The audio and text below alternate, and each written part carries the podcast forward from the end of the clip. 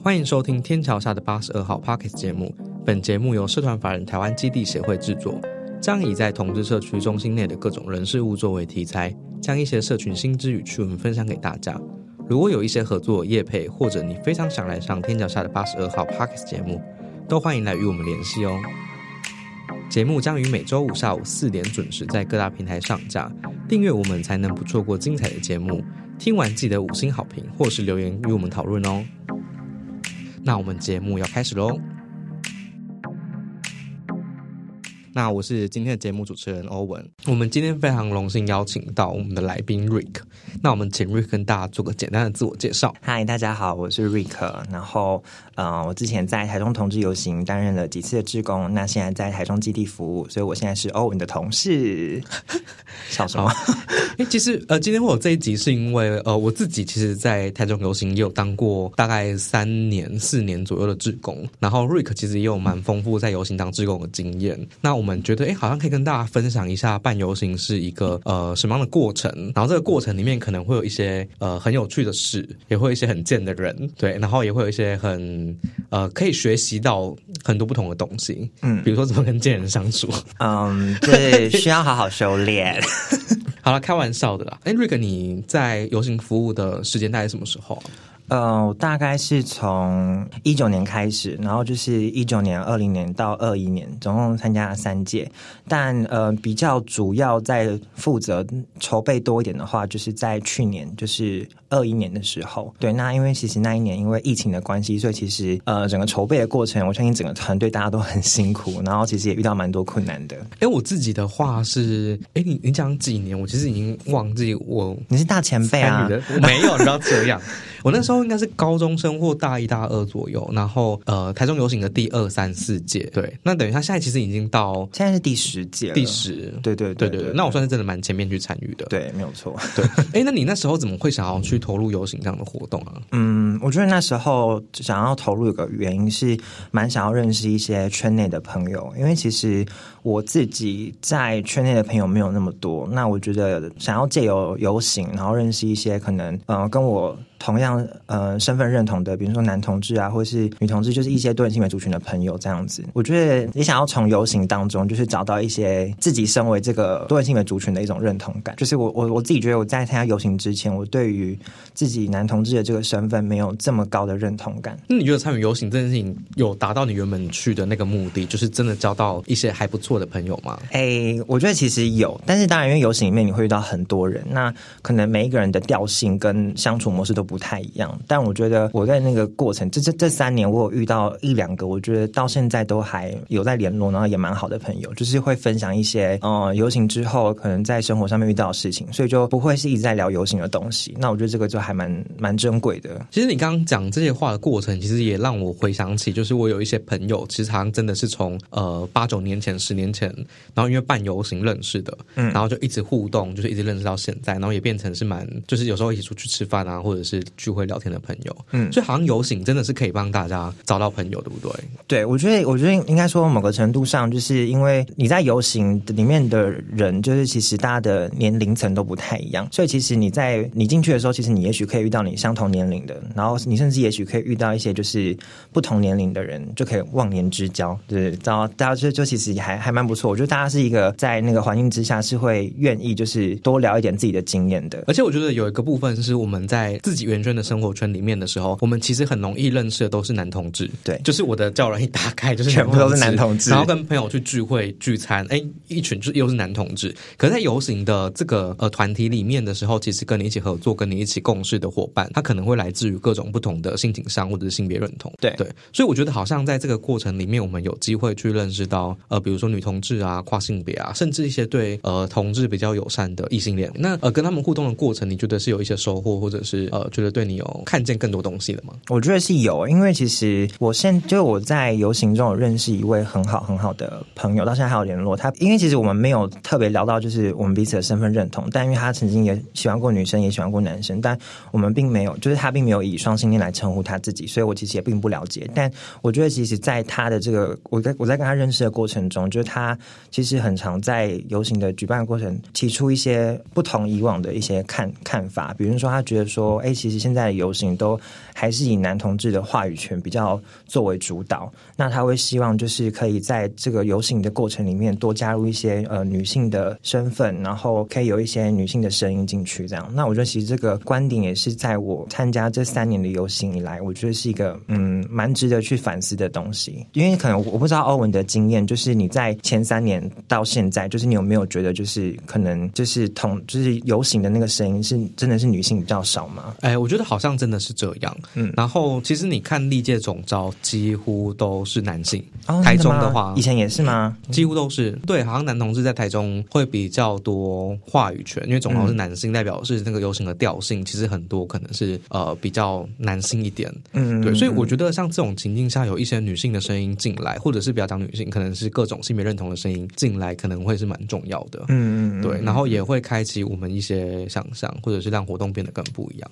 对，没有错。哎，那我自己有一个好奇，就是当今天团队，因为我印象中游行其实在最开始，就我们今天要办之前，其实会做一件事情，是我们会发一个招募的文章，嗯，然后放在粉钻上，然后邀请大家，就是可能是民众，可能是对游行有兴趣的，或者是很多学生，然后有兴趣的话就一起来参与筹备。嗯，对。那瑞克，你是有在参与那个，就是从筹备开始，从最开始到最后的吗？因为我前面有说，我参加三年，那我觉得我真正比较密切的，我我可可以是以去年的经验，就是二一年的经验，就是完全从就是一开始的最初期的筹备，然后到整个结束这样子，所以。那过程其实蛮花蛮多时间的，因为我相信之前大家游行经跟基本上会花可能大概半年多一点点的时间去做这个准备，这样子。对，那可能刚刚讲到就是呃，因为我们会发表单，然后所以就其实是它不限任何年龄的人都可以来参加。嗯，在参加前当然还是要请大家就是做好自己能不能完全参加这个评估啦，因为其实真的会花蛮多时间的，然后大家也也有各自的生活要过这样子。我觉得你刚刚讲到一个很重要的点是，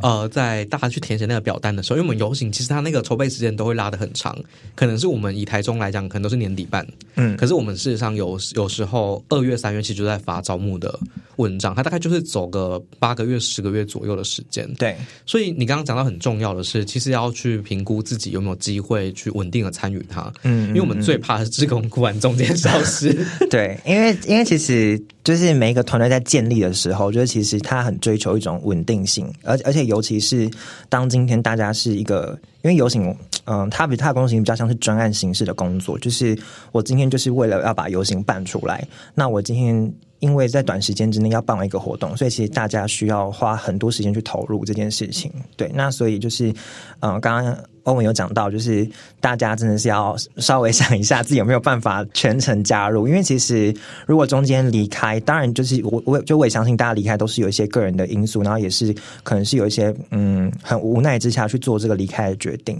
但其实因为离开这件事情，可能本身就会对于嗯整个组织在工作分配上又需要再重新调整，所以其实是会有点造成一些疲乏的。而且因为它其实是无给职，就是他你在参与游行的过程当中，其实职工们或者是工作人员们不会获得。任何的报酬，然后所以当他今天就觉得不做了，或者是觉得说，哎，他不想要去投入的时候，其实我们也没有办法去跟他讲说，哎，你必须要做。嗯嗯嗯，对，所以当这样人力离开的时候，就像刚刚瑞克讲，他其实对团队来讲可能会有一些伤害，或者是讲伤害有点过了，但是会比较像是我们会临时需要花很多的心力去找人去补这个缺，或者是把原本的工作再去分摊给其他的人。对，没有错。对，可是哎，刚刚其实讲到这个，想要去讨论的是，我想邀请瑞克来分享一下，就是我们今天呃从招募开始，那我们今天如果要办一场游行的时候，我们大概需要做哪些讨论？OK，呃，因为其实每一届的那个呃办理。形式可能都还是要因就是那一届去参加人去做一些幅度的调整。那我自己在去年的时候，就其实我们会先开一个就是整个游行的行前会，可能大家就会稍微聊一下，就是哎，可能今年大家今年游行大家想要做什么题材啊，然后选总招啊，然后选完总招之后，就是可能看一下就是当天来选总招这些人，他们有没有意愿想要继续。当志工这样子，那如果假如说有要当志工的话，那大家就会讨论说，哎，可能会有哪些组别？比如说，大家很常见就是会有活动组啊，然后会有公关组，会有美宣，就是可能设计相关的组别，那也会有网管组这样子。对，那因为其实以我的理解，就是每个地方的游行，他们其实分的组别都不太一样。然后，像去年台湾游行，就是过往游行都会有义卖组，但后来去年的游行就是把义卖组拿掉。那其实当然就是也是考量到，就是那时候大家讨论的。结果。所以其实嗯，要分哪些组别，还是要交由就是各个地方的游行跟当届的主办嗯他们的想法讨论出来结果这样子。对，那嗯在招募完志工之后，大家就会进入一系列的讨论啊，比如说讨论确切的主题啊，确切的论述要怎么写，然后可能就会有要做一些可能像大家很常做的就是募资计划，那大家就需要做很多的呃募资品。对，那募资品其实蛮贵的，真的就是很花钱的一件事情。那募资就是我要筹备，就是整个活动用的资金这样子，所以就其实在这个过程中寻找资金真的是蛮困难的，尤其因为去年疫情的关系，所以其实没有呃去年疫情的关系，所以其实也因为也一直在考虑，就是要办实体活动还是办线上活动，在那边犹豫很多这样子。对，所以就其实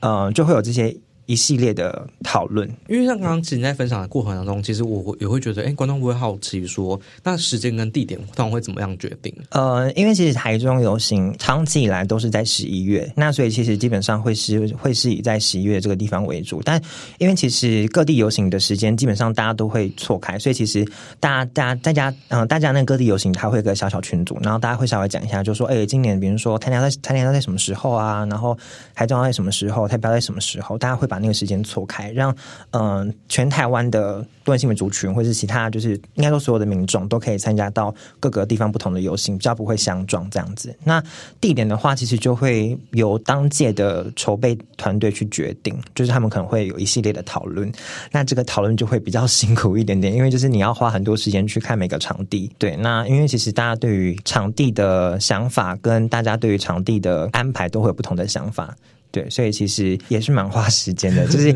游行就是一件很花时间跟心力的一件工作。对，哎，那我会好奇，就是呃，这三年来，就是其实我们应该有考虑过很多呃，感觉蛮适合的场地。嗯，那通常你们会怎么去评估的场地适不适合？嗯，第一个我觉得是那个场地的腹地。就是它本身可以容纳多少人这件事情，呃，因为其实比如说像以前的游行都，呃，应该说去年去年之前的游行，大家都会走出去街上，所以基本上会选一个很户外型的场地，然后就是要借路啊、路权啊，然后接到一个平台这样子，让大家可以在有个地方可以集合，然后做定呃定点式的倡议，那之后再走出去街道，然后做真正的游行，然后再走回来这样子。嗯，所以其实我觉得，如果假如说今天是户外形式的话，大家最重要就是会选择一个腹地比较广的地方，因为其实大家都会想要来聚在一起。那因为其实有有些地方可能大家又会想要办市集啊，就是有些合作的东西，所以就是腹地广很重要这样子。啊，因为去年因为疫情的关系，所以其实要做集会游行会有点困难，所以我们去年形式就改成就是是以在室内办一个室内活动。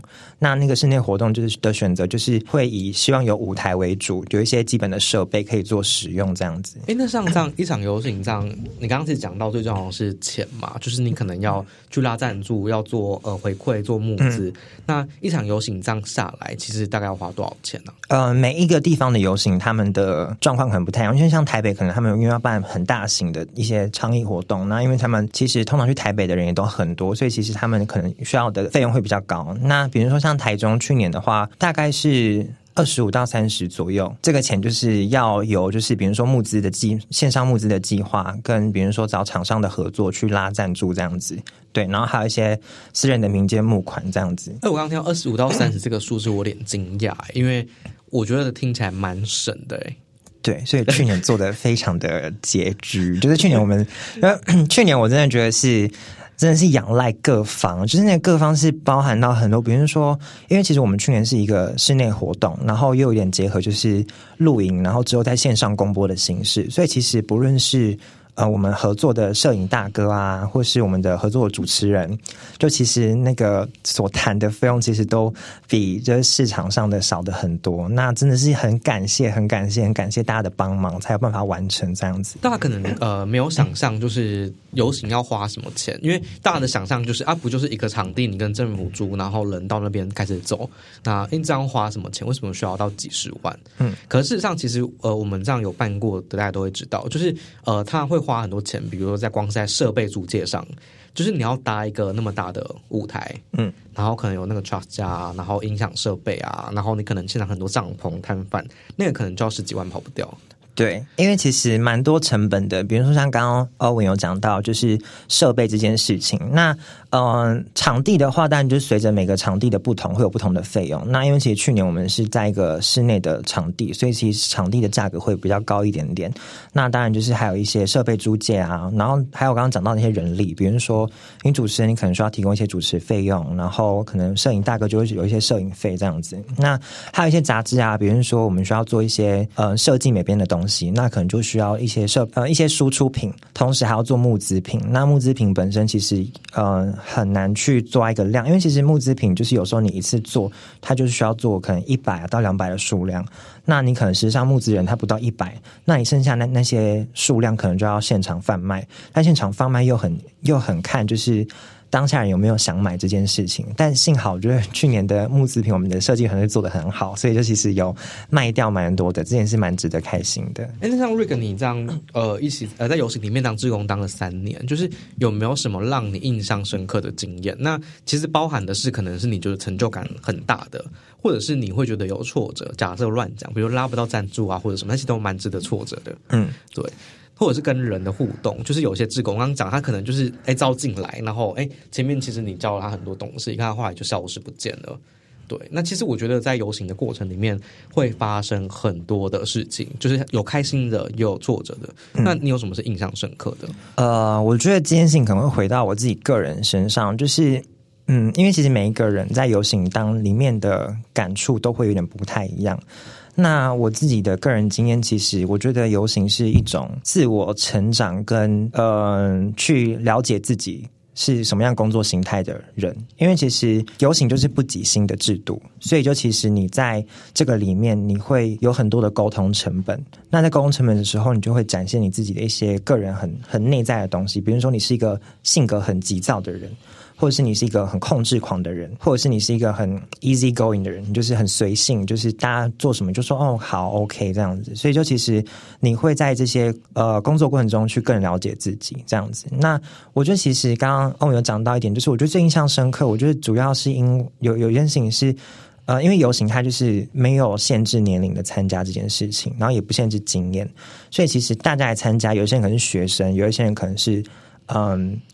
呃，四五十岁的人，就是大家那个年龄的那个范围很广，区间很广，这件事情就会造成一个呃，在沟通成本上面会有一个很高的成本，因为其实每个人他的经验跟他的背景表现出来的东西都会不太一样。那因为其实今天是一个团队的概念，那我们就会有很多的东西是需要沟通，所以就其实，在沟通的过程中，就是难免会有一些吵架跟一些争执。可是我觉得那些东西的背后，都是源自于一个，就是大家其实都想要。把这件事情做好，呃，就是我觉得那个东西可能会回归到，就是自己个人有没有去理解，就是这个东西是因为他对方想把它做好，所以对方有这个性子这样子。对，那我觉得这个过程，我觉得像在去年的过程，因为我是去年参加的比较，我入水比较深，所以我觉得我在这个这个过程中更认更认识我自己。比如说，哎，我可能发现其实我自己不是一个很适合当最前面的人，不是很很适合当领导的人，因为可能我有一些个人的状态，我可能需要嗯比较。就是比较需要做一些执行的东西，这样子，所以我觉得其实，嗯，最让我印象深刻，真的就是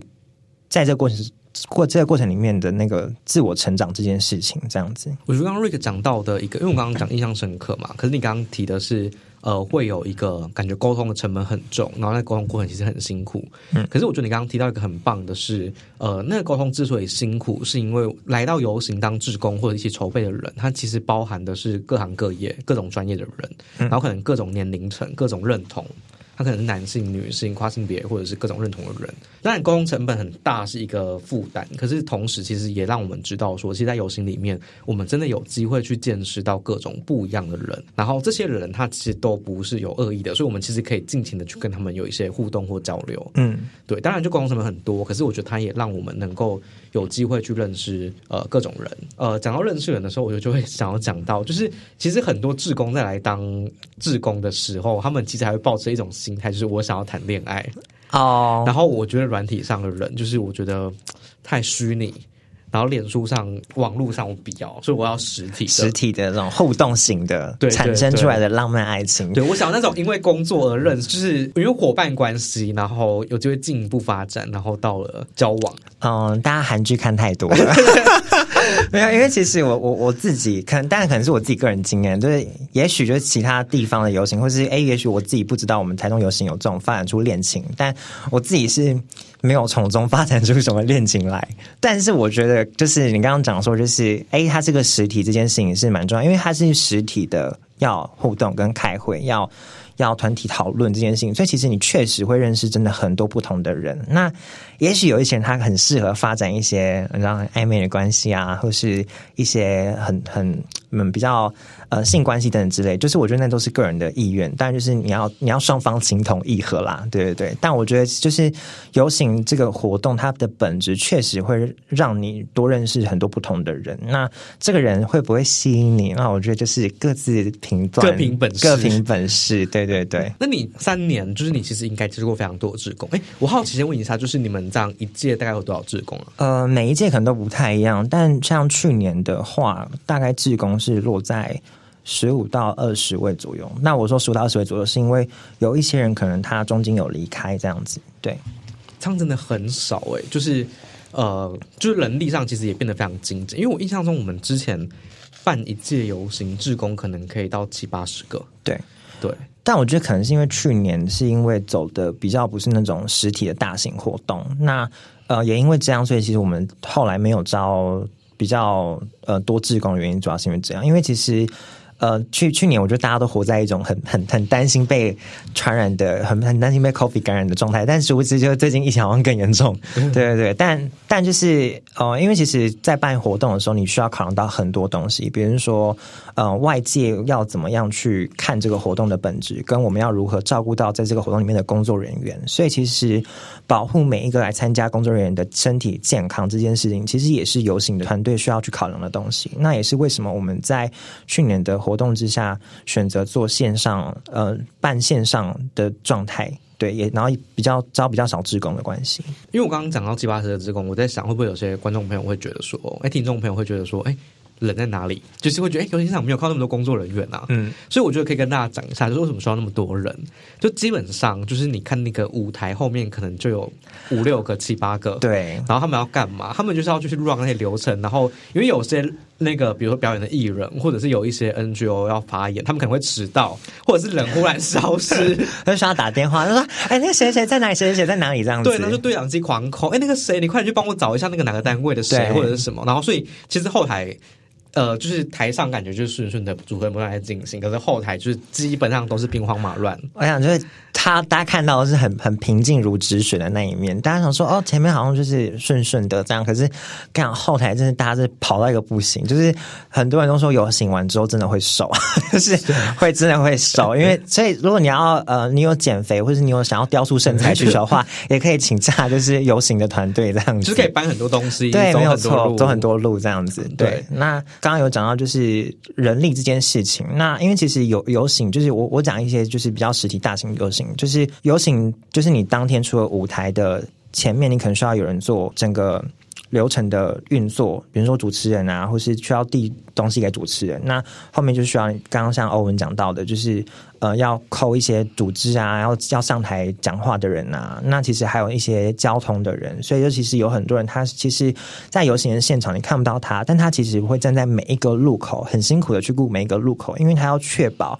大家走出去的时候，在路口之间是安全的这样子。对，那还有一些，比如说义卖团队的人啊，他们可能就需要卖义卖品。那因为义卖品其实真的会很辛苦，因为你需要叫大家来买。那因为其实也是也是需要大家来买，游行才有办法有钱可以去运。作，嗯，还会有一些，比如说像需要去做一些媒体的接待，因为可能有一些媒体要来做采访，所以其实他会有很多不同的工作人员在不同的岗位上。那除了自己职工以外，其实我们还有很多的交警。比如说，我们有请一些警察局的人来协助，所以其实这些人都是呃一些人力上面的成本。那其实刚刚听有讲到人真的很多。那像以交通来讲的话，其实我印象蛮深刻，因为我们有一年，就是我之前在参与游行的时候，有一年我们的那个交通组人招不够，然后可是基本上每个路口大概都要配一个到两个人，一定每个路口都有站人。那你大家想，就是游行的路线。这么长，经过多少路口？然后说我们那时候就是，呃，可能只有前面假设是几个十几个路口各站两个人，然后大家就用接龙的方式，就是你这个路口的不断往前跑，骑机车，所以那个路口的人就是。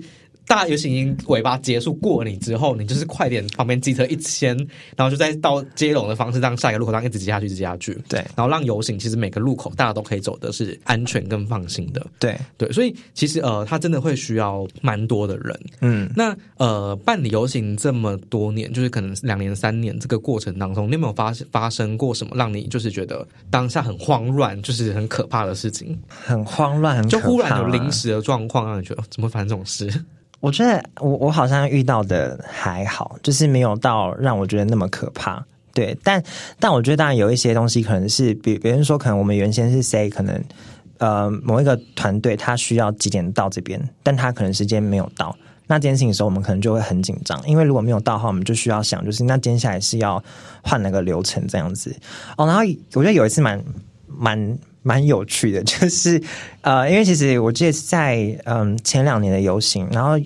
就是在游行过程中突然要要下雨的状态，然后有一个表演者他要上去他要弹吉他，然后我们想说怎么办？他要弹吉他，然后要下雨，然后我们就想说要拿那个就是彩虹彩虹旗，不是很大片嘛？就是在那个就是我们找四个人，四个四个人就是在他那个。就是四个人把那个彩虹旗撑开，然后把那个布就是接雨水啊，接对，就是 撑开接雨这样子。可是后来想想说，哎、好像不太对，因为如果雨真的下太多的话，它 那个水就会太重，然后它就会可能就压到下面枕头上掉下来，就是好像更危险这样。所以就是其实会有一些呃，会就是会有一些就是很。兵荒马乱的时候，就是在这种很突发的状况，因为你你当下就是需要马上想解决办法是什么，这件事情其实会让人很紧张。对，因为我刚问这个问题的时候，就想到就是我之前呃参与游行的时候有一年，但是这是我个人的疏失，嗯嗯就是那时候我被派于一个任务，就是去租借前导车，因为游行的时候都会需要很多的车子在前面，他带领的队伍这样往前走，就是引导大家路线怎么走嘛。嗯嗯嗯然后我借前导车之后就借到很开心，就是觉得说，哎，就是我借到了借到了，好厉害啊！就觉得自不用担心对对，不用担心。结果我没有加油，你说整台车没有吗？就是他游行到一半的时候，车发不动，就是没有了。可那可可可那你们之后怎么办？是骑机车去装油吗？骑车去装油，然后让轿车继续开。要继续开这样子？对对对可可是这就很紧张，因为就是很突然的发生。对对然后有一年，就是因为那个时候呃同婚也还没过，然后应该是在二零一三、二零一四，就是大家在呃多元成家那时候，可能正正在跟比较保守团体、还有中国团体比较冲突的时候。对，那时候还会有，就是你游行变办，旁边会有人举牌子啊，或者是在抗骂你们，这样子对对对然后那个我都会觉得哦，就是希望不要有冲突，因为有冲突对于团队来讲其实非常的麻烦。对，因为其实如果假如说有冲突的话，那可能第一个想法就可能会需要考虑，就是是不是那要叫警察来。那如果叫警察的话，你可能就会有一些慰安的东西要去处理，这样子。对，那其实大家也并不希望就是有那么大的冲突，因为其实，嗯、就是。嗯，因为其实有游行在办的初衷，我们就是想要让大家看见同志族群真实的生活样貌，然后也去做一些权益上面的倡议。所以其实这件事情是我觉得我们大家一直很嗯忠于的本质，这样子。你在接触过这么多志工的同事，或者是你自己参与这么多，你觉得什么样特质的人其实蛮适合来一起参加游行的？或者是你有没有想要推荐给谁什么样的人，然后跟他讲说，哎、你其实真的蛮适合来游行玩一玩，或者是来办个活动来学习一下。OK，嗯，我觉得我会蛮推荐学生，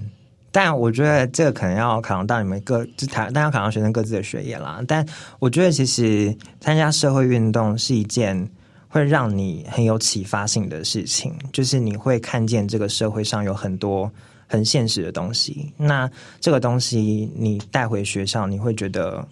呃。就是你，就是你在可能相处，或者是看到上课内容，你会有一些更多的感触。我我觉得，我我觉得这是很珍贵的经验。那我觉得什么性格很适合？我觉得其实，我觉得其实任何性格，但你只要肯愿意付出时间，我都觉得适合。因为其实我觉得什么性格在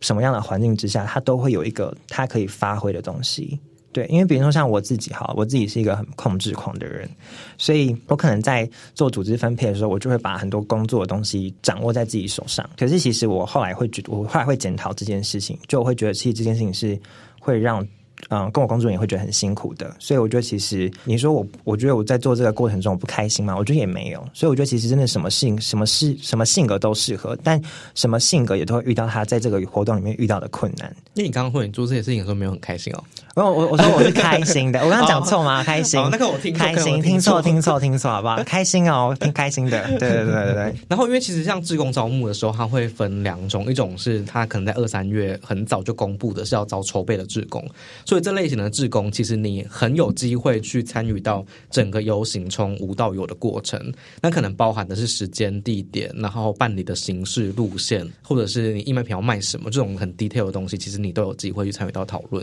可是呃，就像前面刚刚讲的，就是这个其实需要花很多的时间跟精力去参与。那如果大家觉得说，哎，其实我想要去游行认识朋友，然后也觉得我没有那么多时间的话，其实还有另一种志工的方式，是你其实可以报名的是当天的志工。对，没错，这个可能都会在活动前三四个月才会做招募，然后招募完之后，有的可能会有说明会或简单的训练，而有的可能是当天在做说明都有可能。对，那就是呃当天的一日之工，那基本上蛮蛮多单位都愿意去开那个服务时数，所以如果是学校有需要，就是毕业的门槛是要那个服务时数的话，其实呃参与游行这件事情，有时候其实也可以同时两边去兼顾到去做到。因为其实刚刚欧文有讲到，就是哎，我们有两种，可能通常大家普遍的游行都会有两种职工形态，一种就是筹备职工跟当天的职工。那我觉得讲回到刚刚有讨论到，就是哎，可能个性跟工作这件事情，好，就是我觉得如果假如说你真的就是你真的想要花很多时间的职工伙伴们，就是可以参加筹备。可是如果你真的觉得你的心力没有那么多，可是你还是想要为这个社群尽一份心力的话，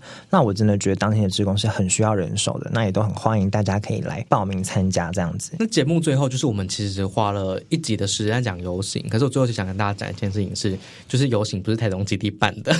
哦，对哦。其实我们每次就是呃，基地可能在前面几年的游行可能参与比较多，可是后来其实有游行联盟他们去呃，每届都是有不同的人，然后去组成不同的团队去办理台中的游行。嗯，那其实对我们来讲，每次其实大概到快游行的时候，我们就会接到很多的电话，问我们说要不要办游行？对，要不要办游行？或者是你们游行今年的路线是什么？对，那我们可以报名摊位吗？或者是哎，你们 NGO 就是各种开始问我们，嗯，就会接到各种电话问游行的事。所以我觉得哎，也可以让大家知道一件事情是，其实不止台中，其实大家各个县市都是，就是每个 NGO 都有自己的。呃，业务或者是负责的范围。那以台中来说的话，其实游行现在有专门在负责游行的单位。那我觉得，呃，可能我们之间会有一些合作啊，或者是一些一起处理的事。可是，呃，他目前的组织其实不是在基地这边。对，没有错。对对。那呃，今天会讲这一集，其实也要让大家知道就是今年其实没有台中游行。对，今年没有，今年是宣布是停办这样子。对，那呃，从他们的发文里面，其实也可以看出一个很大的原因，是因为